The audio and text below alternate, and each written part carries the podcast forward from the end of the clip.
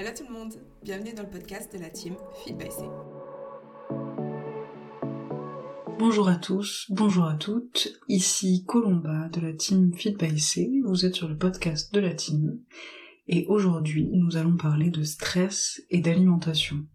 Il me semble que c'est un sujet qui vous concerne pour beaucoup. Donc avant de, commencer à en parler, je vais me présenter. Je suis donc, euh, comme je vous l'ai dit, Colomba, psychologue et psychothérapeute de la team Feed by C. Dans le cadre de mon travail dans la team, je propose des consultations de psychothérapie euh, à la demande et euh, pour des suivis également. Si ça vous intéresse, vous pouvez me retrouver sur Instagram, sur colomba.psy ou sur le compte de la team, afin d'avoir toutes les informations. Donc comme je vous le disais, aujourd'hui on va parler du stress et de l'alimentation. Tout d'abord, c'est quoi le stress? Le stress, en premier lieu, c'est une agression de l'organisme par un agent physique, psychique, émotionnel, qui entraîne un déséquilibre qui doit être compensé par un travail d'adaptation. Donc il y a une agression, peu importe son origine, qui crée un déséquilibre, et ce déséquilibre doit être compensé par une adaptation. Ensuite, on peut aussi définir le stress par la réaction de l'organisme à l'agression qu'il a subie, c'est-à-dire uniquement ce travail d'adaptation, c'est ce qu'on va aussi appeler le stress. Donc on a un élément stresseur qui agresse, et on a le stress qui, est en réalité la réaction de l'organisme, que ce soit du corps, de l'esprit ou des deux, à cet élément stresseur. Pour une définition un peu plus psychologique, euh, je vous propose qu'on prenne celle de euh, en 1976 qui dit que le stress c'est toute réponse de l'organisme consécutive à toute demande ou sollicitation exercée sur cet organisme. C'est une définition qu'il euh, qu'il crée à partir d'une observation chez le rat où il observe euh, que il y a une réaction réelle, physiologique, à une situation stressante. Donc, en fait, le stress, c'est une réaction normale lorsqu'elle est considérée comme adaptée. C'est-à-dire que l'élément déclencheur nécessite réellement une adaptation, et cette adaptation est efficiente, pardon, efficace. Le stress est considéré comme problématique ou on dira pathologique, éventuellement, lorsque cette réaction devient envahissante ou lorsqu'elle est inadaptée. Par exemple, dans le cas de déclencheurs irrationnels, typiquement une phobie. Par exemple, j'ai peur des araignées, or je vis dans un pays où les araignées ne sont pas dangereuses. C'est donc irrationnel, ma, peur, le stress que cette confrontation euh, à l'élément stresseur provoque. Ou bien, on va considérer que le stress est inadapté quand l'adaptation à ce stress est inefficace. Par exemple, une personne qui, face à un examen, donc là on est dans un déclencheur qui est rationnel, va tellement stresser qu'elle va se mettre davantage en difficulté euh, et ne pas réussir à réviser euh, et réaliser son examen de la manière la plus optimale possible. Sinon, à la base, le stress est une réaction tout à fait normale, c'est une réaction de survie qui permet de se protéger, de fuir, de, trouver des solutions à des problèmes. Donc finalement, le stress est lié à un processus, donc lorsqu'il est inadapté, est lié à un processus d'envahissement émotionnel, conséquence d'une pression externe ou interne, ressentie comme une tension à réduire. Donc voici une définition un peu globale. Je, viens de vous dire que c'était quand il était inadapté, mais, c'était pas tout à fait le cas. Euh, ça, dépend du degré d'envahissement émotionnel. Si cet envahissement est extrêmement important, là effectivement le stress est inadapté. Si c'est un envahissement émotionnel qui engage une adaptation, qui permet de trouver une solution et de retourner à un état de tension moindre, dans ce cas-là, c'est adapté. Le stress, il est euh, très proche de la peur. La peur, c'est un état, une émotion, dont l'objet est connu de la personne. Donc c'est une réaction adaptée à un, un élément qui est objectivement inquiétant. Par exemple, vous vous baladez dans votre ville, et là un lion échappé d'un zoo vous fait face, peur, totalement adaptée. La peur vous indique qu'il faut fuir, se mettre à l'abri, euh, pour se protéger du danger euh, auquel vous faites face. Le stress, c'est aussi très proche de ce qu'on appelle l'anxiété. L'anxiété, c'est un état dont l'identification de l'objet est plus floue ou irrationnelle, et où c'est un état répétitif, chronique, qu'on va alors appeler pathologique. De la même manière que le stress, on peut ressentir une anxiété, parfois même euh, assez, assez importante, si le sens qu'on met euh, face à, à, cette, à ce stress, typiquement le cas d'un examen, il est normal d'être stressé face à un examen, c'est un événement qui présente des enjeux qui sont assez importants, donc il est normal d'avoir une certaine dose de stress. On va trouver cette anxiété pathologique lorsque cet état de stress est vraiment répétitif, qu'il impacte durablement la vie du, de la personne. Et donc là, on est dans le registre de quelque chose de problématique sur lequel on va pouvoir agir, par exemple, en psychothérapie. Donc revenons à notre sujet, alimentation et stress, maintenant qu'on a défini le stress, ou en tout cas qu'on en a donné une définition euh, qui nous permettra de mieux comprendre les choses. Donc dans la nature, l'alimentation, euh, elle est favorisée par, euh, par ce que l'on ressent. C'est-à-dire que c'est pas pour rien qu'on ressent du plaisir quand on mange quelque chose, qu'on ressent un certain apaisement, c'est parce que c'est une conduite qui est nécessaire à notre survie, le fait de manger, et qui donc va être valorisée par notre organisme, il va nous envoyer plein d'indicateurs que c'est quelque chose de vachement bien, et qu'il a envie que ça se reproduise, parce que ça lui est bénéfique, voire vital. Donc a priori, l'alimentation, c'est plutôt quelque chose qui est rassurant, qui est positif. Mais on observe bien dans notre quotidien, ou chez nos proches, euh, ou, plus encore sur les réseaux sociaux, que euh, l'alimentation, c'est pas toujours quelque chose de rassurant, et que ça peut devenir une réelle source de stress, d'anxiété, voire d'angoisse quelques pistes d'explication sur pourquoi l'alimentation peut devenir une source de stress.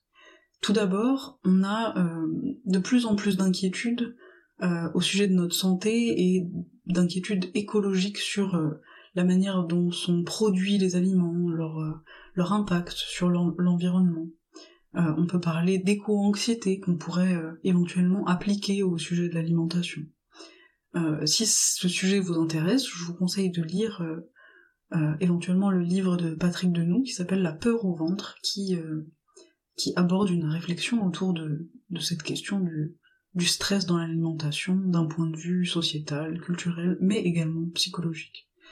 Donc déjà, cette, cette dynamique-là dans la société crée déjà des, un environnement favorable euh, au fait de ressentir du stress quant au choix de ses aliments, au choix de son régime, régime pas au sens régime euh, hypocalorique, mais au sens euh, est-ce que je mange de la viande, est-ce que je mange des produits laitiers, est-ce que je mange paléo, etc. etc. tout ça peut devenir une source d'inquiétude et de préoccupation pour, pour beaucoup de gens. On observe d'ailleurs que dans le monde dans lequel on vit, il y a une diversité de régimes alimentaires, qui peut-être est trop importante, peut-être pas. Euh, cette diversité, ça permet à chacun de trouver un bon équilibre, de trouver son compte, mais quand on est soi-même un peu perdu, qu'on cherche des réponses quant à l'alimentation qui nous conviendrait, ça peut aussi être une source de stress que d'être confronté à une trop grande quantité d'informations. Donc, il y a un rapport paradoxal avec la diversité de ces régimes, c'est que à la fois cette diversité permet de répondre à, ces inquiétudes concernant la santé, l'écologie, euh, les bienfaits de l'alimentation, mais comme beaucoup de gens sont dans une recherche de repères alimentaires, identitaires, idéologiques, euh, ça peut à la fois les réconforter, mais également davantage les perdre et devenir donc d'autant plus une source d'inquiétude, de stress, euh, et, et donc créer une sorte de flou finalement pour la personne qui ne sait plus vraiment comment manger.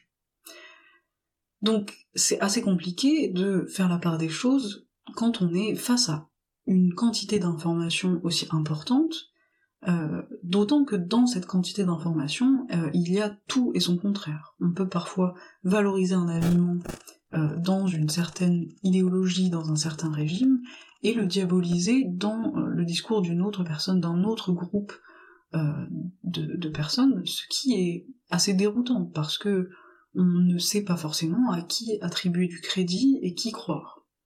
Il y a aussi euh, la présence, notamment sur Internet, de mauvaises interprétations, euh, typiquement des, études scientifiques euh, qui ont pu être publiées dans, des revues de vulgarisation et qui ont été extrapolées.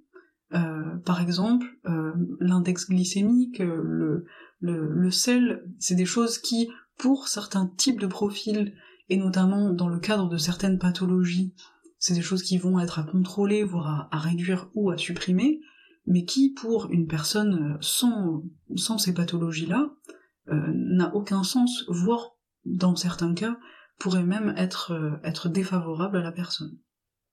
Et puis, il y a évidemment aussi des fausses informations sur Internet, et dans le cadre de, l'alimentation, de la santé et du bien-être en général, c'est des secteurs qui sont énormément touchés par les fausses informations.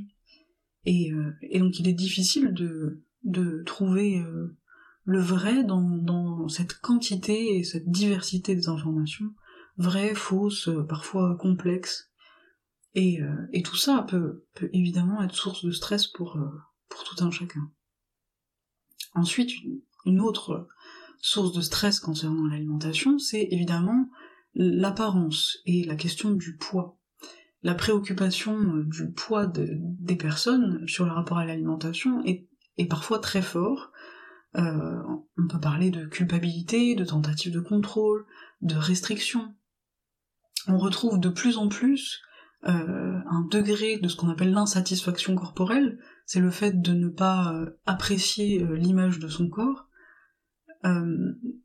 chez, les, chez toute la population. Avant, on l'observait de manière assez forte euh, chez les personnes identifiées comme femmes, aujourd'hui même les hommes sont aussi de plus en plus victimes d'une insatisfaction corporelle grandissante.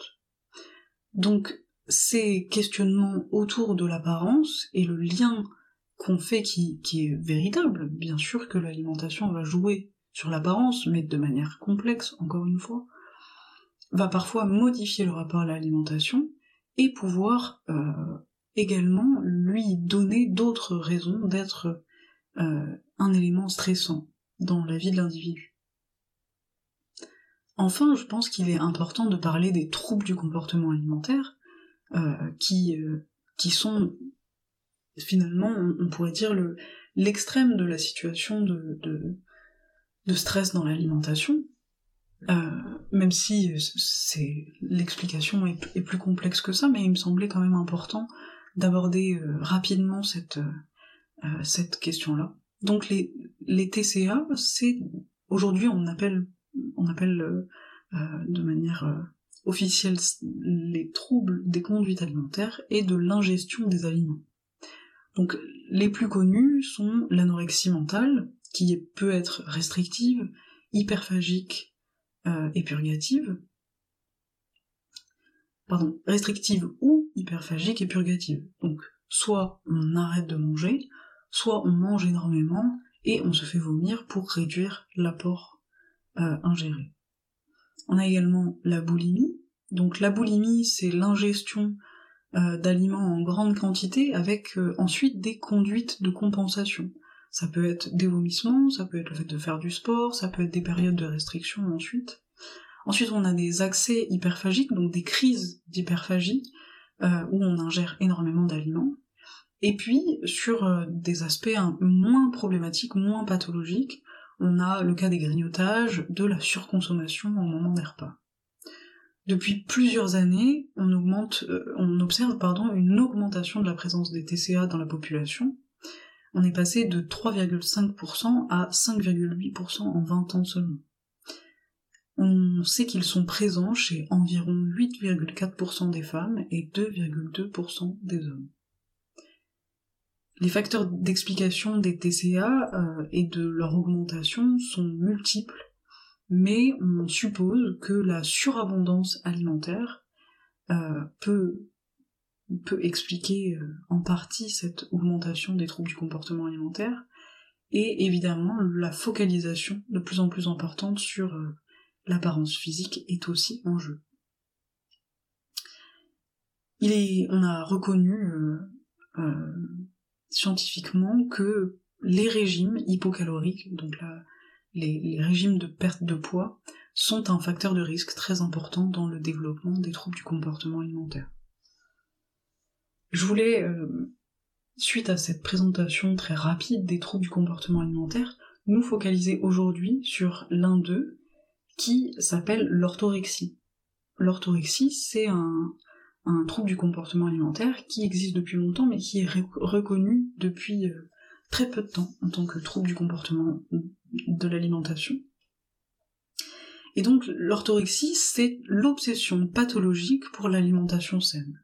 Donc ce qui est intéressant au sujet de ce podcast, donc stress et alimentation, c'est que contrairement à d'autres troubles du comportement alimentaire, là on est vraiment sur euh, une sensation de stress liée à l'alimentation qui devient de plus, en, plus en plus envahissante, qui prend de plus en plus de place dans la vie de la personne, et qui va la conduire petit à petit à, couper certains aliments ou à s'isoler du monde.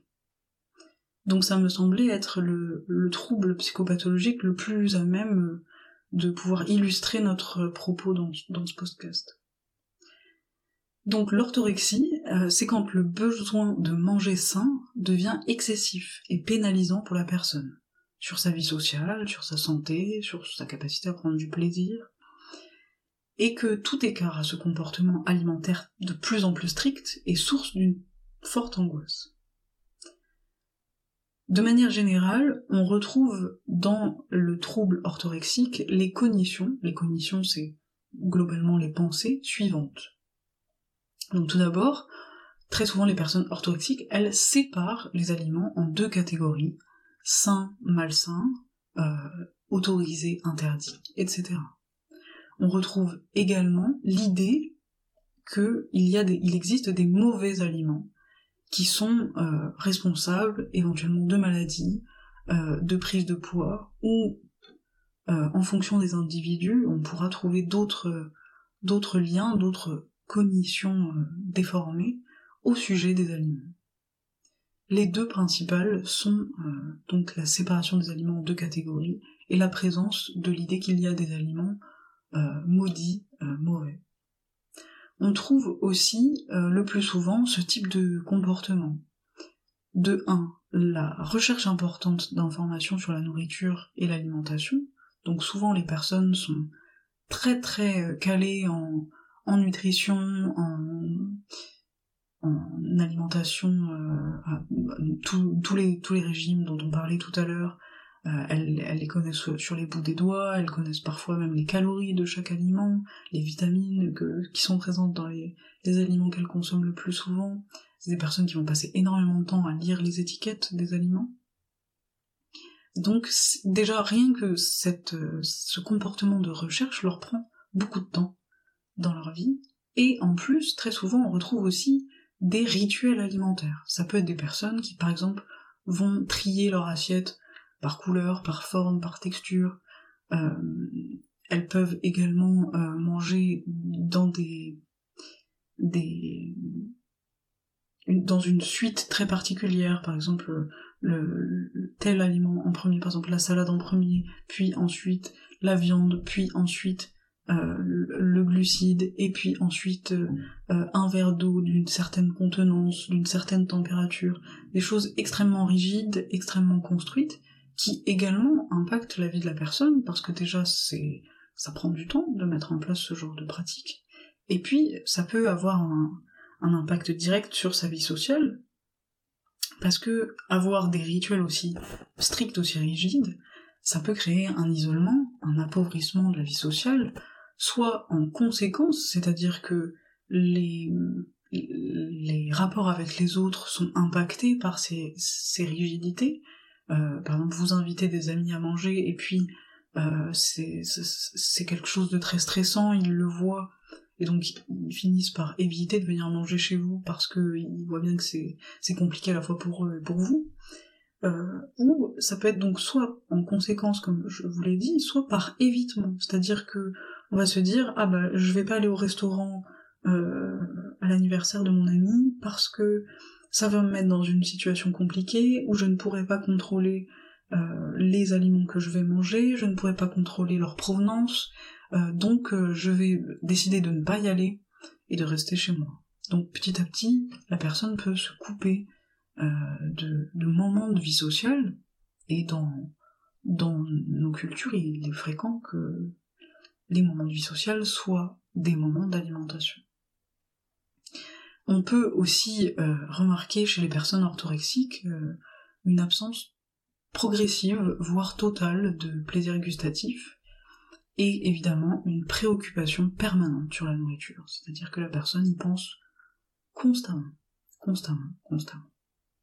Donc que vous souffriez, si, vous vous reconnaissez dans ce, cette description, si vous souffrez de d'inquiétude, de, stress qui commence à, vraiment vous impacter, à être source de souffrance, à, peut-être euh, prendre trop de place dans votre vie, être, euh, être handicapant. Euh, il existe évidemment des pistes de solutions. dans certains postes de la team Feed by C, je, peux parfois vous donner quelques petits conseils. pour certaines personnes, ces choses-là vont suffire, mais c'est pas toujours suffisant en fonction de la problématique que vous rencontrez une, piste de solution que, je vous invite vraiment à, considérer, c'est la psychothérapie. Euh, en psychothérapie, dans le cadre du travail sur, l'alimentation, on va étudier les représentations, donc l'idée qu'on se fait, la manière dont on se représente l'alimentation, les idées qui sont liées, on va travailler dessus, on va essayer de les rendre plus souples. On va également travailler la régulation émotionnelle. Il est très très souvent euh, le, cas que des problématiques alimentaires soient liées à une question émotionnelle, euh, soit que la personne a traversé des moments difficiles qui l'ont conduite à, avoir euh, un, finalement un gros sac intérieur rempli d'émotions qu'elle n'ont pas réussi à évacuer et qu'elle et trouve des solutions de survie pour pouvoir faire face à ça. Euh, et puis, euh, parfois, l'alimentation vient aussi comme une, ressource pour, euh, pour réguler les émotions. que ce soit par l'ingestion d'aliments, comme on le verrait dans les compulsions alimentaires, mais ça peut être aussi par le contrôle et la restriction, qui apporte une, une, sensation de, de, maîtrise de son environnement, et qui peut donc peut faire le, avoir le, la fonction de régulation émotionnelle ou de soutien de l'estime de soi. Donc on va également évidemment travailler cette question de l'estime de soi, de la confiance en soi, et puis plus globalement, on va essayer de comprendre, à travers l'analyse de votre histoire en tant que personne, pourquoi est-ce que vous en êtes arrivé là, et quel sens ça a pour vous de ressentir ce stress par rapport à l'alimentation, de mettre en place ces comportements de contrôle, pour que vous puissiez vous-même avoir davantage de prise sur eux, euh, à travers leur compréhension, que vous puissiez déjouer les mécanismes qui, euh, qui ont été mis en place par votre esprit.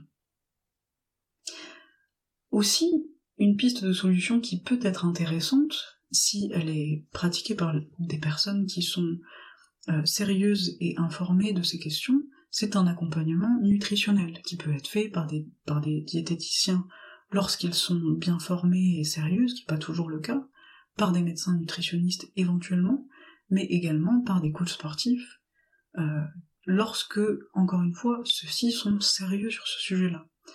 Je, je, vous invite vraiment à questionner la formation de la personne, à observer la manière dont elle parle elle-même de l'alimentation, de la nutrition, qui est un sujet quand même assez important dans, dans le milieu sportif et encore plus dans le milieu de la musculation, et malheureusement, toutes les personnes n'ont pas une approche euh, qui, qui est bénéfique. Euh, elle peut soit être nulle, soit être euh, source également de, de stress supplémentaire.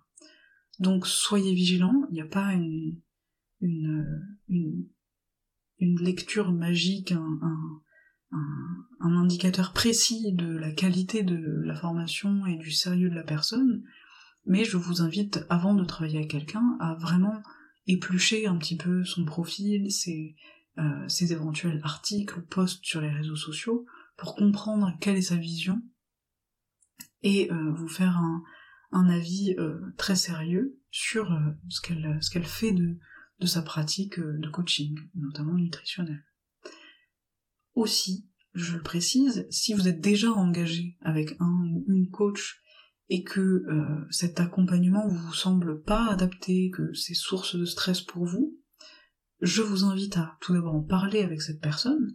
Vous, êtes euh, en mesure de lui demander pourquoi est-ce qu'elle met en place euh, tel ou tel protocole. Ensuite, vous la payez, donc vous avez le droit de poser des questions, et cette personne doit vous répondre de manière justifiée. Donc, commencez par ceci. Si vous êtes satisfait de sa réponse, si vous voyez que la personne, elle, elle essaye de mettre en place des adaptations pour euh, réduire votre stress, faciliter votre rapport à l'alimentation autant qu'elle peut, elle a aussi ses propres limites, mais euh, si vous voyez que votre demande et vos problématiques sont prises en compte, c'est plutôt un bon signe.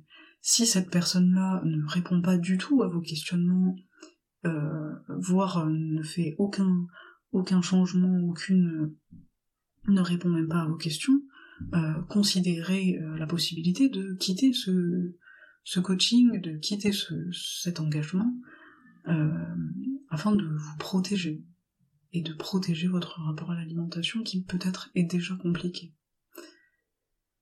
Donc, finalement, qu'est-ce que, je pourrais vous donner en, conclusion de ce podcast? Si vous avez, vous rencontrez un problème avec l'alimentation, je vous invite véritablement à réfléchir à un, accompagnement euh, psychologique et ou nutritionnel. Évent éventuellement, vous pouvez aussi penser à un accompagnement en santé digestive. La, la manière dont vous vivez votre, votre digestion peut influencer votre capacité à vous alimenter de manière saine et adaptée. Si vous avez des maux de ventre continuels, il est évident que ça complique votre rapport à l'alimentation. Au cœur de la team, nous avons différents profils qui peuvent vous permettre euh, d'être accompagné sur ces dynamiques. Évidemment, si vous rencontrez un problème physique, je vous invite à faire tout d'abord un check-up avec votre médecin et à solliciter les professionnels, que ce soit au cœur de la team ou à l'extérieur, qui pourront vous accompagner et vous aider. D'un point de vue de votre rapport de stress à l'alimentation, euh, je vous invite à vous rapprocher d'un psychothérapeute ou d'un psychologue, que ce soit moi ou quelqu'un proche de vous ou quelqu'un qui, vous semble adapté euh, sur les réseaux sociaux ou sur internet, afin d'entamer un, suivi pour pouvoir guérir de ces problématiques, ou tout du moins réduire leur impact que ces problématiques-là ont dans votre vie. Quelques petits conseils avant de terminer. Je vous invite véritablement à réintroduire la notion de plaisir dans votre vie, que ce soit dans votre alimentation, vous accorder des moments où vous mangez ce dont vous avez envie, mais également dans d'autres domaines de votre vie. Parce que le plaisir, ce n'est pas une option dans la vie, c'est quelque chose dont on a besoin. Donc il est essentiel de prendre des moments pour s'accorder du plaisir, que ce soit à travers l'alimentation, à travers des relations, à travers des pratiques et des activités, du sport, de la musique, ce qui vous plaît. Ça peut être des jeux vidéo. Il y a beaucoup de patients qui parfois sont dans la culpabilité de n'avoir, comme on dire, que les jeux vidéo. Ce n'est pas critiquable. Si c'est votre truc, faites-le. Si ça vous apporte réellement du plaisir, personne ne peut juger qu'est-ce qui vous, vous apporte du plaisir dans la limite euh, du, du, respect de chacun. Si ce qui vous fait plaisir c'est taper sur les autres, là par contre c'est problématique. Si ça ne fait de mal à personne, personne ne peut critiquer ça et il est important que vous vous autorisiez à faire ce qui vous fait plaisir sans, sans vous préoccuper du jugement des autres. Ensuite, pour revenir à un aspect plus nutritionnel, il est véritablement important, je dirais même vital pour être plus juste, de manger des quantités et des apports suffisants. Donc des quantités suffisantes en fonction de votre âge, de votre euh, sexe, de votre taille, mais également des apports essentiels. Il vous faut suffisamment de protéines, ça veut pas dire passer votre temps à les calculer, vous n'êtes pas obligé, mais réfléchissez à en intégrer un apport quand même à ne pas totalement les supprimer. Euh, des lipides, donc des gras, ils sont essentiels, vitaux à votre organisme, et bien sûr des glucides, qui sont finalement euh, tout aussi importants que les deux autres. Ne supprimez pas un apport complètement, ou tout du moins ne le faites pas sur la base d'idées euh, que vous avez vues sur un post Instagram. Soyez accompagnés sur cette question-là. Enfin, le mot de la fin, je vous dirais que tout est une question d'équilibre et que il est évident que dans un contexte de surabondance alimentaire dans lequel nous vivons et nous avons grandi, euh, on peut être tenté de manger euh, tout et n'importe quoi dans des quantités très variables. Et pour certaines personnes, ça ne pose pas de problème, pour d'autres, ça peut occasionner une prise de poids qui peut leur être problématique, éventuellement. Et si c'est le cas, ça demandera un certain contrôle de votre alimentation pour des raisons de santé. Chacun a ses raisons de contrôler un petit peu son alimentation. Et le contrôle en soi n'est pas problématique tant que vous trouvez un équilibre. Lorsqu'il prend trop de place dans votre vie, cela peut générer un stress supplémentaire qui n'est pas souhaitable. Donc, comme toujours, faites les choses qui vous semblent justes dans une mesure qui vous semble juste et surtout qui vous est bénéfique. Je crois que je vous ai tout dit sur cette question du stress et de l'alimentation, en tout cas pour aujourd'hui, on pourrait en parler pendant des heures.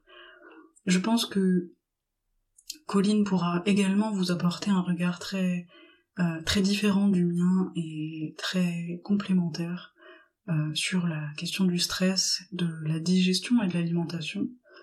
Euh, elle elle pourra vous proposer des posts sur son compte Colline au présent sur Instagram. Et vous retrouverez également des informations sur le compte de la team, donc Team. Je vous souhaite une très bonne journée ou une très bonne soirée en fonction de votre heure d'écoute. Et je vous dis à bientôt sur le podcast, sur Instagram ou en consultation. On espère que cet épisode vous a plu. Si c'est le cas, n'oubliez pas de lui donner une note et de le partager sur les réseaux sociaux. Et à bientôt dans un nouvel épisode.